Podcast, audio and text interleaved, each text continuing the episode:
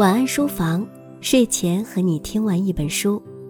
亲爱的朋友，您好，我是主播安宁，欢迎收听由喜马拉雅和静听书屋联合播出的晚安书房。今天要跟您分享的是由广东人民出版社出版，陈丽丽的作品《来古记》，文章来自书评人塞北一五七三。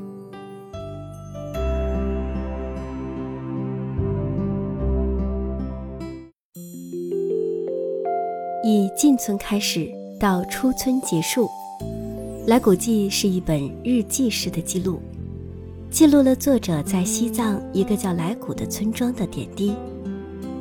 对于纪实文学，尤其是有鲜明地域文化的作品，我也不想看回归和歌颂的写作。《来古记》在对来古这个超脱于现代生活、偏安一隅的村庄和人群的记述中。比较完整地表现了他们的内容，真实而细碎的生活细节，脱离了游客傲慢而肤浅的表达。作者展示出了一个记者的修养，文中每个出现的人物都真实的让人感觉到总是盖不住肚子的群陪。虔诚的老阿妈，爱哭的邦错，用自己的小手为作者暖手的。强巴顿珠更是让人印象深刻。他们在一个特色鲜明的地方作为平凡人生活，有着和其他地区的人一样的快乐和烦恼，但又因为文化的烙印而有所不同。记录坦诚才有意义。书中在对淳朴和信仰的记录中，没有忽略他的艰难和困局。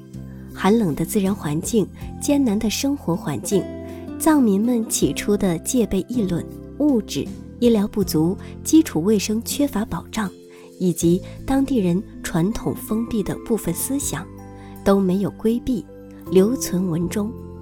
对于这片提及起来便提及信仰的地方，作者在写关于信仰的内容时，并也没有单独去说信仰本身。大部分都还是落在了生活中来表现，对于真正了解西藏和来古是可贵的内容。书的封皮是阳光下的来古，书中多次提到的那个三字形山谷令人向往。设计简洁，没有华而不实的妖风。推荐语也只用了阿来的一段话，跟书的基调相符。随书还附赠了一本来古印象的小册子。是书中人物和当地生活的部分摄影，除收录了部分的摄影作品外，大部分看得出是作者生活之余的拍摄，也是非常真实了。《来古记》这本书今天就和您分享到这里，我是主播安宁，感谢您的收听，祝您晚安。